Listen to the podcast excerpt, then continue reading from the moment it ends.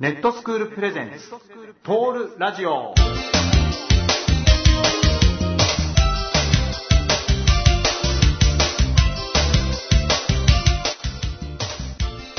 新トールクラブの皆さん、こんにちは。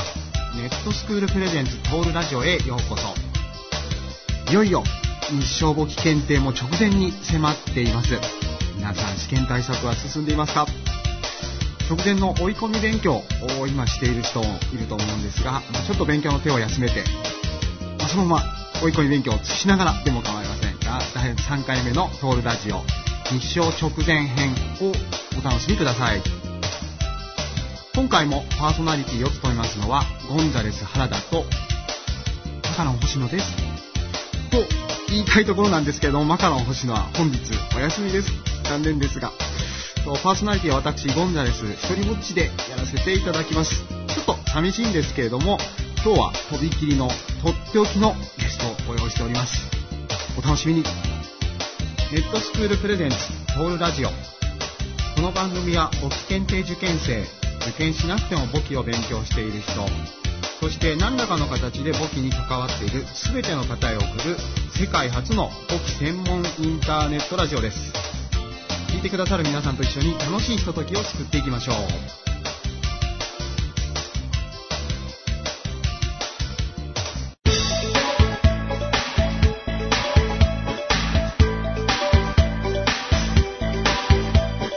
トールラジオそれでは3回目のトールラジオ、お待ちかね、ゲストのコーナーです。で、前回ももう予告してあるんですけれども、今回のスペシャルゲストをお迎えしております。桑原智之先生です。イェイ先生どうも今日ありがとうございます。よー こんなことをですね、考えてやってみたいと思うんですありがとうございます。いや、一人の拍手なんか寂しいね。あれ、今日ところで、あれは、えっと、はいマキロンなかったマカロン。あ、マカロン。ああ、マカロニ。マカ。マカロンです。あ、そうそう、はいホカロンね。マカロンです。あ、いないですね、今日ね。寂しいな。寂しいんですよ。あ、そうか。あ、ところすごいアフロやね。あ、これですか？うん。俺これはさっきも美容院に行ってと行ってきたところなんで。ああ、はい。そうか、はい。すごいな、なんか、あのさ、ちっちゃい頃さ、あのはい。西日の指す教室で、はい。先生が前にいる時の後ろから、はい。アフロの部屋のやつをちょうど後ろに座ったんで、でね、またその時に、あの、あのね、理科の実験で、虫眼鏡で黒いものが燃えるって話。で、あれで西日でですね、その前のやつの頭をチーって焼いたっていう記憶があって、あれね、あれ、ああの、皆さんやっちゃいかんですよ、あれ。あれですね、本当にね、あの、炎が出るんですよ、ボって。あれはびっくりした。私もやられました。やられた。やられましたんでやられるでしょ、そら。皆さん本当に、本当にやらないでくださいね。ボッといきますんで。いや、その後ね、思思わずしょうがないから消すために、パタってってこう叩くじゃないですか。はいはい叩いたら、その、そいつは気がつかないですね。はい自分の頭が燃えてることに気がつかずに、単に叩かれたと思って。そんなわけないじゃないですかいや、本当本当本当本当いや、だからアフロヘアに火つけても気がつかない。そういうことが分かったっていう、そんな話なんですが。つけないでくださいねまあそんな、そんなバカなこと言ってないで。はい。もういよいよ試験前ですよね。そうですね。こう、そんな時になってきましたけれども、はい。皆さん、えー、頑張っておられますかね頑張ってるでしょう。まあね、えーちょっとそんな皆さんにですね、えーはいちょっとまあ私の方から、えーメッセージといいますか、はいえー思って、えー来ました。で、あのーまずですね、えー素朴に言えることなんですけれども、えー今日のこの時点で絶対に通る人、うんこれは誰もいません。で、また逆に絶対に落ちるって人も、これまた誰もいません。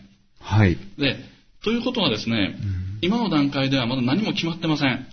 うんですから、すべては、もうどんな人にとってもこの後だと。はい。例えば、全然実力が足らない。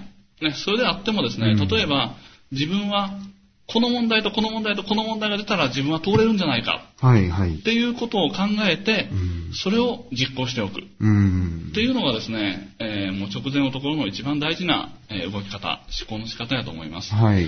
で、あと、あの、あんまりね、まあ、あの、極端に本当にもう難しいっていう方は、えまあ別なんですけれども、うんあの、そうでない方は、この後ですね、はいあの、新しい問題にはあまり手をつけない方がいいです。そうですね。うん。えー焦るだけですからね。はい、はい。ねえーですから、あのね、得点っていうのは本当に分かってるところで得点になるんで、はい知ってるだけでは得点にならないわけですから、うんだからちょっとなんかやってみてなんか知った気になるっていうのは一番危ないんで、はい。もうね、知ってるものを分かってるとうんいうレベルまで持ち上げておくと。なるほど。いうところがですね、えーこの試験直前の、えーはいい、い動き方じゃないかなというふうには思います。うーん。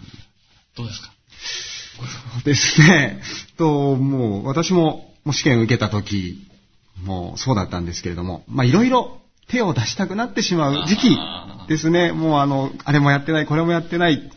で、こう、ふらふらっと本屋さんに行って、なんかこれもやった方がいいのかな、なんて思っちゃいがちなんですけれども、やっぱりそういう時は本当に焦りだけが、結局その試験当日まで焦りをすると持ち越してしまって、で、その結果、やっぱり結果にはつながらなかったという、ちょっと苦い思い出も私もあーあそうでりますす。よね。そうですよね。まあ、あの、本当にね、自分がやったとこからしか試験は出ないんだぐらいの、はいえーそんな気持ちで、はいえー試験当日を迎えるのが、そうですねいいと思いますね。はい。でああとあれですね、あのーちょっとですね、皆さんに、あのー結局ですね、一番皆さんにとっていいことというのは、はい。皆さんが分かってることがそのまま点数になる。うん。何の無駄もなく、えー点数になるとうん。いうのが、やっぱりこう理想やと思いますんで、はい。えーそれから考えますとですね、分かってることを点にする、そのためには、えー時間、ね、試験時間という問題がありますんで、うん。で、この試験時間をどう配分するのかっていうのは、これはあらかじめ絶対に考えておかなければならないことです。皆さんね考えておられますかね？大丈夫ですかね？あの、よくあるパターンでは、例えば3級ですとですね、はい。えーまあ、1問目の仕分けを解いて、はい2問目がちょっと変わった問題が出てきて、ちょっと混乱して、うんで3問目をパッと開けたときに、うん。印象として黒い。黒いと、黒い。いう印象になってしまって、で、そこで時間を費やして、はい5問までいかなかったとうん。いう話って多いんですよね。そうですね。あでもそれをね、避けようと思うと、私でしたら、1問目の仕分けをやった後に、次5問目いきますね。あ、1問目の後はもう5問目。5問目に。ですね5問目はもうね、やること決まってますんでね。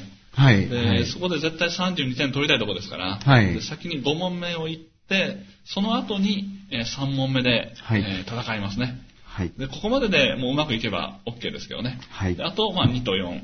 うんって。いうのが、まあ、えー第、えーと、第2問の予想が当たらなかった時の動き。で第2問の予想が当たってたら、1、2がさ先ですね。なるほど。覚えてる間にね、え2問目なんて覚えてら解けますんで、はい。1、2の後に5、3、4はい。っていう発想をしますね。うーん。まあ、1、5、3が鍵。そうですね。まず合格の鍵ですね。まあ、でも2もちょっと、ちらっと見てから見てから判断をするというですねと。ころですかねそ。のあたりだと思いますね。うーん。あとですね、2級の場合はですね、はいあの、工業簿記の方が解くの時間かからないんですよね。はいはいはい。でそれから考えますと、まず1問目の仕分け、ね、これをやるなと言っても皆さん絶対やりたいんで、やりますわね。はい。で、それをやった後に、4、5を先に片付けて、はい。それから2と3で、えー解きやすい方とうーん。いう発想が合理的だな、というふうには私は思ってます。えーどうですか？1、4、5、あの、まあ、工業簿記からというところ、ただまあ仕分けもやってしまおうというところ、まあそうですね。ま、ま、ちなみにあの、ゴンザレスは2級の時はどんなゴンザレス2級はもう本当にかなり前で、私も1級もちょっと長いことやってましたから、2級はなかなかちょっと記憶がちょっと薄れてる部分もあるんですけれども、あの、工業簿記は得点源には、はい、してました。ああ、そうなんですよね。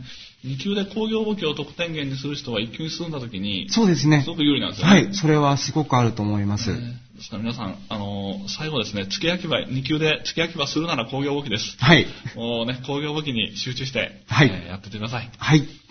で、あとですね、1級なんですが、はい。1級の商業簿記会計学でしたら、やっぱりまず会計学の理論からやと思います。そうですね。えーやっぱりここをやって、で、この時にですね、あのね、通常まあ丸か×かって話が多いんですけど、はい。丸か×かってなった時に、こう、どっちだろうと思った時にですね、うんもう一応、ま丸だと思ったら、その段階で丸って書いとくんですよね。うん。そこでどっちだろうと思って空白にするから、はい後であそあそこに戻らなきゃいけないっていう気持ちが、ね残ってしまうんですよね、はいはいですからもうそこで埋めといたらいいんですね。うん。どっちだろうと思った時にまず埋めとく。ねえーそれで埋めておいて、そして、はいえーまあ、会計約の計算に入った方がいいと思いますね。なるに入って、えーそこで終わった段階で大体30分だと理想的ですね。うーん。でそうするとあと1時間かけて、さあ、商業動きと勝負やと。はい。えーそういう感覚でですね、えー行くのがいいんじゃないかなというふうには思いますね。うーん。まあ、ちなみにあと、工業原価計算の方、私あんまり詳しくないんですけれども、これはね、どう考えてもね、あの、解きやすい方からやと思いますね。はい自分が、えー見て解けるなと思う方を先に片付けると。で、厳しいなと思う方で、なんとか、えーしがみついて、はいえー10点取りにかかると。いうあたりがいいんじゃないかなというふうには。光源はまあそうですね、どちらかが、うん。うわっという、なんじゃこりゃという問題ですよねそう。なんですよね。そそこの、まず判断うん。が大事ですよね。ね。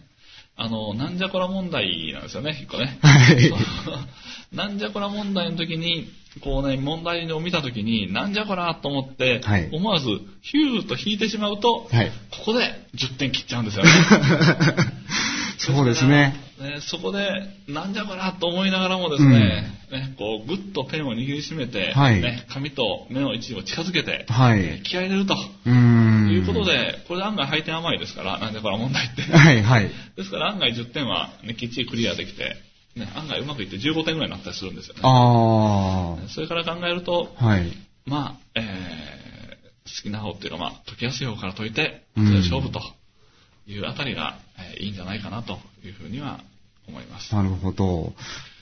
まあとにかくその10点を確保するそうですよね。というところがないと本当に一級の栄冠つかめませんので、そうなんですよね。もうあの、なんじゃこりゃ問題に当たってしまったとしても、あの、意外と、意外と取れるもんです。10点は。そうなんですよね。諦めないで、あの、落ち着いて取り組んでみてください。もうぜひ。第111回日照簿記検定に向けて、まあ桑原智之先生のアドバイス、エールを、まあ、いただきましたが、あの、皆さんとにかく、あの、時間の配分ですとか、あとは問題の解く順番、このあたりは、あの、しっかりあの、もうメモを取ってもらったかどうかわからないんですけれども、ちょっと意識して取り組んでみてください。で必ずや、あの、栄冠に近づくことができると思います。桑原先生、どうもありがとうございます。ありがとうございました。いよいよ20日日曜日は第111回日照簿記検定です。新トールクラブでは試験当日回答速報会 in web を行います。回答速報と講師による音声講評を公開。受験後の自己採点などにぜひご活用ください。桑原先生をお迎えしてお送りしていますトールラジオ。続いてはメール紹介のコーナーです。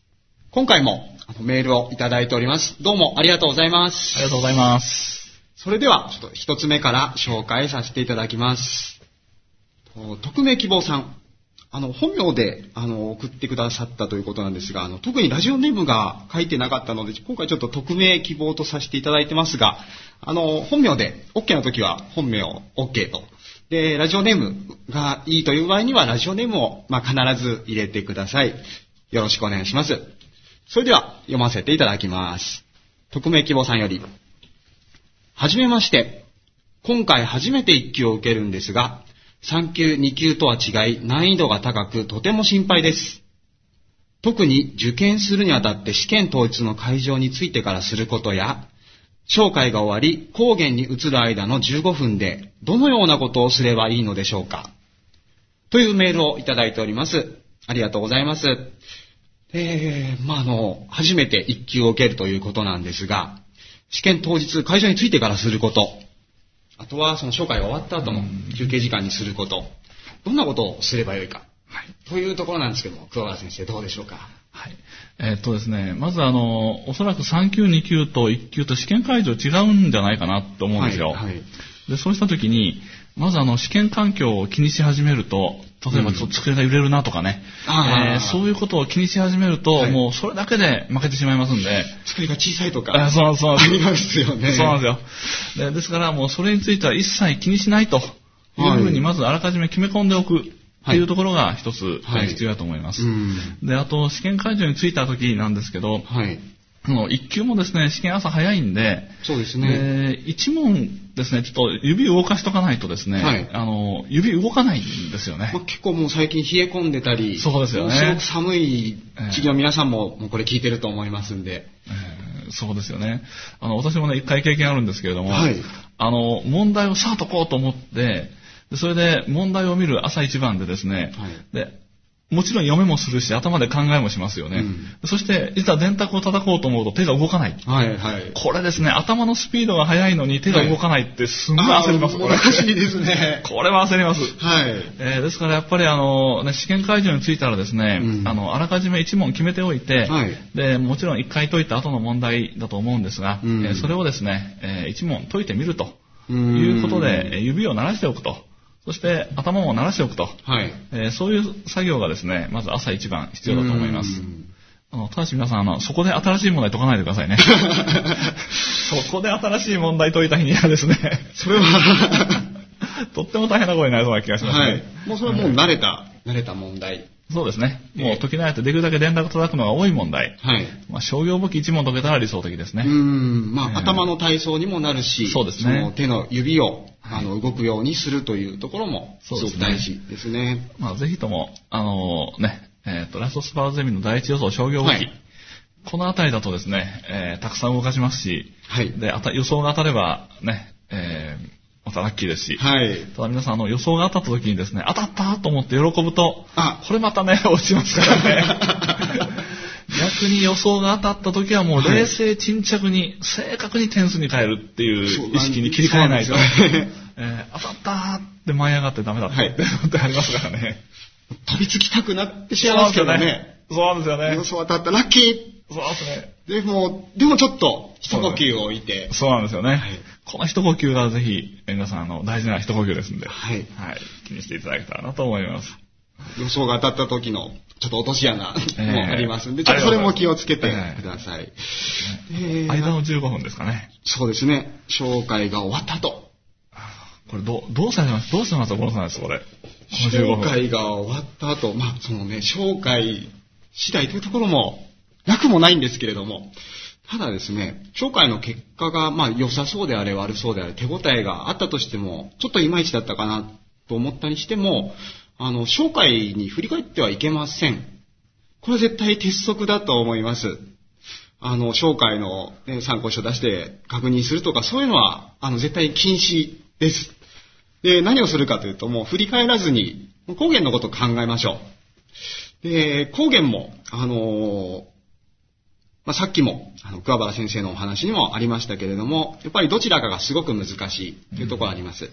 で、落ち着いて取り組まないと、やっぱりいけません。で、落ち着いて取り組むためにも、やっぱりちょっと自分の好きな問題とかを、ちょっと見て、軽く電卓を叩いてみるとか、で、頭の体操を、こう、光源の方に切り替える頭の、あの、脳みそですね。ああ、もう、もうまさしく私も同じ意見で、はい。あの、私、ね、なんせ一級5回も受けたもんですから、そうだったんですか？5回も受けました。結構受けて受けてますよ、もうはい。あのね、10点を切るということの悲しみをですね、はい よく味わわせていただいてるんで。なるほどですから、まあ、あれなんですけど、はい。あの、最初の頃はですね、あの間の10 15分の間にですね、うん。あの、まあ、一緒に大学のサークルのメンバーで受けてたんで、はい。で、あれどうだった？あれどうだった？これは？これは、はい。あ、あえ、俺違うわとかですね、そういうですね、あれ楽しいは楽しいんですよね。盛り上がります盛り上がりますね。会場で必ずありますからね。もうね、醍醐味って言えばね、醍醐味なんですけど、はい。でもふと気がつくと、あれって何の意味もないぞっていうですね、そうなんです。えーそうなんですよね。やっぱりこう頭の中をね、工業原価計算に切り替えるために、うん。まあ意思決定あたりの軽い問題がいいんじゃないかなと思うんですが、はいはいでそのあたりをですね、一問、えー、チャチャチャチャっともう一回電卓叩いて、えー工業簿記の方に、ね、頭をリセットしておくとはい。いうのが、えーこの15分の使い方としては一番いいんじゃないですかね。そうですね。あの、絶対本当に紹介に振り返ってはいけませんので、はい。それは本当に気をつけてください。えーあと、何かその15分の間、しておくべきこと。まあ、15分ですからあまりいろんなことはできないんですけれども。まあでも、ね、まあでも、気持ちの面ぐらいですからね。はい。えーあの、あとですね、あの、商業武器会計学の点数を自分である程度考えた方がいい、考えた方がいいいいと思います。というのは、例えばですね、あの、商業武器会計学で、もし、ね、えー、40点超えてるぐらいであれば、はいあと30点で通るわけですよね。はい。ってことは、どちらかの問題に集中して、片方の問題ちょっとだけやれば、うんそれで通れるんだ、うんっていう状況が起こってますよね。なるほど。で、逆に、そこで、紹介で、これはどう考えても25点やぞ、とはい。いうふうに思ったら、はい。もうね、難しい問題が出ようが何しようが、とにかくそこで満点を狙って、勝負していかなきゃいけなくなる。はい。で、右かな、左かなと思った時に、ね、例えば、あの、一つの、あの、一問目は右の考え方で、えー、解いて、はい二問目は左の方で考え方で、あ、二問目は、えー左の考え方で解くとうんいうふうにやると、うん確かに部分点で絶対どっちかは合うと。はい。いうことはできるんですけど、それができるのは、商業武器会計学の点数の高い人の特権で、はい。で、逆に難しかった、ダメだったと思った人は、うん A なら A にかけて、はい。全部その考え方にのっとって、全部解くと。もうそれで勝負とはい。いうふうに、えーしていかないといかんということにはなりますね。うーん。まあ、その辺のところ、自分が今どどのポジションにいるのかとはいいうことも、えーその間に考えておいたらいいんじゃないでしょうか。なるほど。あの、テンションをね、上げて、そうですね。で落ち着いて、決してへこまずに、そうですね。はい、前向きに高原に取り組んでください。で、あともちろんあの、トイレ、トイレに行くのも、まあ、忘れずに、はい、あの、途中で行きたくなったらやっぱり、あの、落ち着いてできませんので、あの落ち着いてできるような環境を整えるためにも、とトイレにも行っといてください。はい。続いてのメールを紹介します。ラジオネーム、メグさんからいただいております。どうもありがとうございます。今回1級を受験します。今回で3回目ですが、1級の問題はボリュームもあって、いつも時間がギリギリか間に合わないことがあります。問題を解くスピードを上げることはできるのでしょうか？というメールをいただいてますが、桑原先生どうでしょうええっとですね、はいあの、問題を早く解けるようになるための、えーそのための練習かはい。が必要なんですよね。うーん。で、具体的にはどうするかって言いますと、はいあの、例えば商業武器の総合問題かなんか1問解きますよね。はい。でそれで、えーまあ、大体、例えば6割解けたと。はい。でそして、まあ、点数見たと。うんであと4割分分からなかったことについては解説を読んで、はいあそうかなと思って終わると、もうそれはもうそれで全然スピードは上がりません。おもう全く無理です。はい。で、その後にですね、あの、この後に自分がですね、えー作った下書き、はい、はい。下書きと、はいその回答との関係をよく見てみるんですね。うーん。で、その下書きで無駄なことをやってるってことは、これは手を動かしてる時間が無駄ってことですから、はいはいそれより前に目で見て読んで頭で考えて、はいで電卓叩いてっていう時間まで全部その1行2行は無駄な時間が詰まってるんですよね。ですから、そこにまず無駄がないかと。はい。いうことを、その、下書き用紙と問題、ねまあえっと下書き用紙と回答の関係で、はいえー無駄なことをしてないかどうか。うん例えば、PL の問題なのに原価償却累計額を書いてるとか、ああ、なるほど。ねえーそういう無駄な部分をまず削る。はい。これが、えー第一段階。で、これが、でも削れるのは、まあ大体6割、7割解けるようになってからじゃないとなかなか削れないですから。そうですね。なかなかええ勇気がいりますよね。そうなんですね下書き用紙を。ちょっと省略してみようというのは、そうですええ勇気がいると思います。勇気がいりますね。でもまあ、えー皆さんね、あの、一級取って、もうそれでおしまいっていうんでも十分時間厳しいですし、はいもしこの後税理士や会計士を望もうというんであれば、本当に時間との戦いになりますので、そうですねはいこの段階から取り組んでいった方が、ね早ければ早いほどいいという状況は間違いなくありますね。はあで、これね、2, 段階目なんですよ、2段はい。階目は。はい。何でしょう。この辺はなかなかずるいずるいんですけれども、はいあのですね、お願いしますあのですね、えっと、配点箇所と自分の作った答えと、さらにその下書きと、はい。3者で見比べるんですね。でそうすると、、すごく時間かけて努力してた、しかし配点はほとんどなかったとか、はい。いうことで、えー時間を使ってるってこと可能性が多分にあります。はい。で、この辺はね、もう部分点を稼ぎにかかった時に生きるテクニックなんですけれども、えー一応そこまで見ておくと、はいえー本当に早くなります。うーん。えーで、それで、そうだなと思って、ね、えーまあ、あの、えー答えと自分の下書き用紙を見た。またはいさらに配点との関係も見た。はい。で、この後にもう一回解いてください。うん、なるほど。実際にそれをやってみる。時間を計って。はい。それをやってみないことには、えーそれ身につきませんので、本番でできるわけがないですよね。ええそうですなんかね、簿記っていつもなんか勘違いされるんですけれども、はいなんかね、決して、あの、知識だけじゃなくて、はい技術の側面がありますんで、うんですから技術っていうのは何回かやって、やり方を覚えて、はいできるようになるもんですから、はいその部分をですね、えー忘れずにもう一回解くとうんいうところを意識してもらえたらなと思います。なるほど。まあ、解くことに上手になっていくそうですねということですね。はい。点数を取ることに上手になったりね。なるほど。点数を取ることにですね。ありがとうございます。はい。今回のトールラジオではゲストとして桑原智之先生をお招きしました。で桑原先生の、まあ、直前のアドバイスですとか、まあ、メールの紹介とそれへのアドバイスをしてもらいました。で今日はどうも桑原先生ありがとうございました。ありがとうございました。